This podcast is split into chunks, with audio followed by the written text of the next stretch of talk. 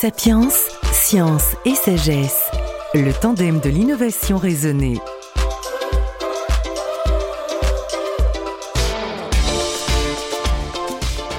Dans ce numéro de Sapiens, nous avons rendez-vous avec l'acoustique.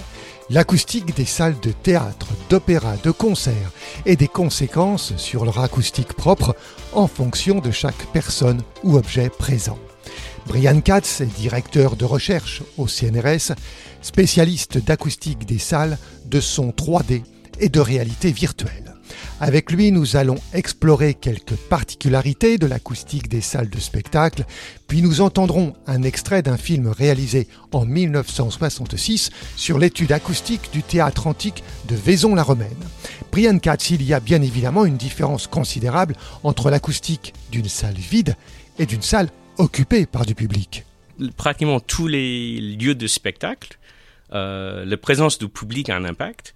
Euh, dans les salles modernes, par exemple, dans certaines salles de concert, on essaie de concevoir des sièges qui ont la même propriété acoustique qu'un humain. Euh, mais même si on prend ça en compte, on peut aussi constater juste la différence entre les gens en été et les gens en hiver parce que le vêtement n'est pas le même. Et c'est des choses que plusieurs personnes ont constatées. Euh, même dans quelque chose de similaire, il y a une étude sur l'acoustique des musiciens et qui a une acoustique différente entre des hommes et des femmes comme musiciens parce que les hommes portent normalement les costumes entières et la plupart des femmes comme musiciens portent des choses sans manches, donc ils sont moins absorbantes à cause du, du pot visible. Et donc il y a juste un constat acoustique à cause de ça. On l'a vu dans un épisode spécifique de Sapiens, vous et votre laboratoire avez travaillé et travaillé toujours sur Notre-Dame, mais vous avez également travaillé sur d'autres lieux. Donc nous, déjà en interne, euh, on a travaillé sur le théâtre de l'Athénée, qui était un, peu un sujet euh, qui a aidé le financement de notre travail en Notre-Dame, qui était un, premier cas de preuve de concept, qui était dans, un cadre d'un projet de recherche avec des historiens du théâtre qui s'étaient intéressés avec l'évolution de l'utilisation de la voix euh, en 20e siècle. Et ils ont choisi quelques lieux de spectacle assez importants euh, en termes d'histoire. Et le théâtre de l'Athénée, c'est un des lieux. Et le théâtre de l'Athénée, qui était construit fin du 19e, a subi euh, trois ou quatre rénovations pendant ce temps-là. Et nous, on a travaillé sur une restauration euh, une reconstruction virtuelle du théâtre et après une, un peu une annulation de chaque rénovation pour étudier l'acoustique euh, dans le temps. Est-ce qu'il y a quelque part euh, ailleurs dans le monde un lieu où un travail similaire a été fait? Il y a, je pense, d'autres chercheurs qui ont fait des choses un peu similaires dans d'autres pays, sur les théâtres grecs, des théâtres romains, on est en train de travailler avec une, on, on veut avec une équipe euh, en Angleterre qui est en train de travailler sur le, simulation de le euh. Parce qu'il y a des rénovations qui étaient proposées par Churchill à la fin du guerre, mais qui n'étaient pas faites. Il y a un intérêt de voir comment ça peut être changé. Euh, et en parallèle de ça, ils ont aussi découvert que avant les femmes, on reçoit le droit de voter en Angleterre ils n'avaient pas le droit d'être dans euh, Parlement pour écouter euh, les, discussions, mais il y a certains qui ont trouvé un conduit de aération euh, lié à la où il y avait les, les, parlementariens. Et eux ils suivre dans un petit coin toutes les discussions qui ont un impact sur eux et essayer de porter les discussions euh, à l'extérieur. Et c'était tout au centre de l'anniversaire de la loi de vote du femme qu'ils ont fait une reconstitution virtuelle de l'acoustique de cette expérience d'écouter euh, les parlementariens euh, par des femmes.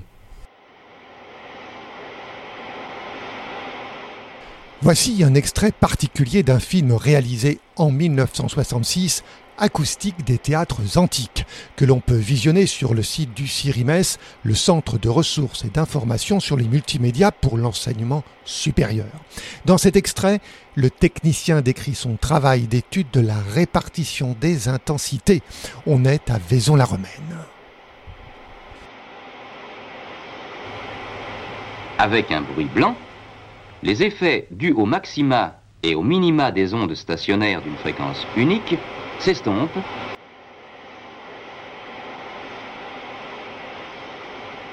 Au poste d'écoute était disposé un décibelmètre contrôlé le cas échéant par un magnétophone.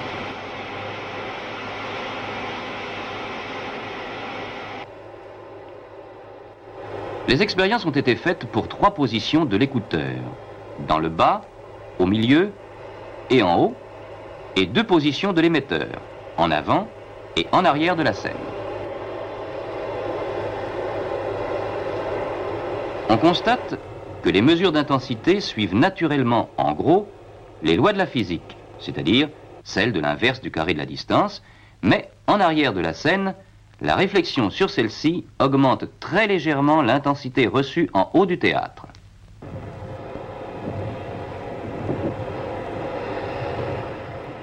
Pour les mesures délicates de compréhensibilité, il a paru nécessaire d'opérer la nuit en l'absence de tout bruit extérieur. D'autre part, pour faire des mesures précises, on remplace l'émission de la phrase relativement longue par l'émission de syllabes simples, appelées logatomes, ou même de mots courts d'usage courant que l'auditeur transcrit sur une feuille de papier. Dans ces conditions, la seule erreur possible provient simplement d'une mauvaise audition.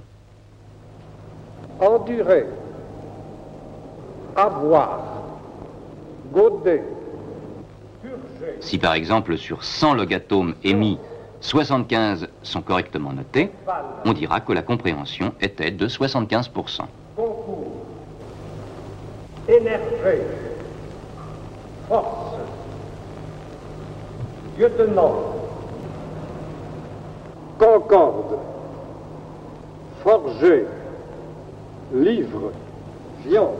Il est à remarquer que même dans les cas où les auditeurs sont éloignés, l'audition, quoique faible, reste encore compréhensible. Chenille, baromètre, obligation, Deux types de mesures peuvent se faire en même temps. Résultat donné par un auditeur déterminé pour différentes positions du speaker, et d'autre part, résultat obtenu en différentes places des gradins pour une position unique du speaker. Mais on peut aussi imaginer que ça pourrait se faire dans des châteaux, des châteaux royaux et autres, de, définir une acoustique ou d'essayer de retrouver une acoustique très très ancienne. De ce que quand on visite aujourd'hui un château quelconque, euh, on sait très très bien qu'il n'est pas euh, décoré ou habillé comme il était à l'époque, où le bruit d'un cheval ou le bruit de quelque chose dans une cour n'était pas le même qu'aujourd'hui.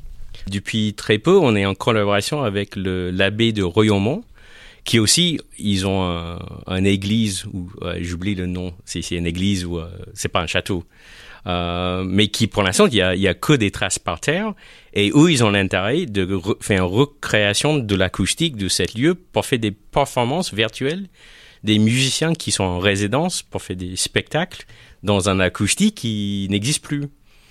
Euh, en parallèle, si on parle de château, c'est un château qui existe, mais on commence un travail avec le château de Versailles. Euh, mais ça, c'est pas vraiment pour étudier un lieu qui n'existe plus, mais pour comparer l'impact de lieux du, où on fait un, un lieu de performance musicale, comme la musique baroque, qui était à un moment dans les chambres du, du, de la reine, et maintenant qui est joué dans les salles de concert. Et on veut voir l'impact de l'acoustique du lieu dans, le, dans lequel la musique était conçue par rapport au lieu qu'on écoute aujourd'hui et voir l'impact sur, euh, sur- surtout sur la musicien et la musique qui est produite dans ce deux types de lieux. Merci.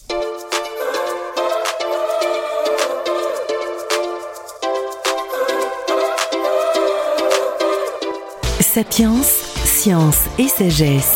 Le tandem de l'innovation raisonnée.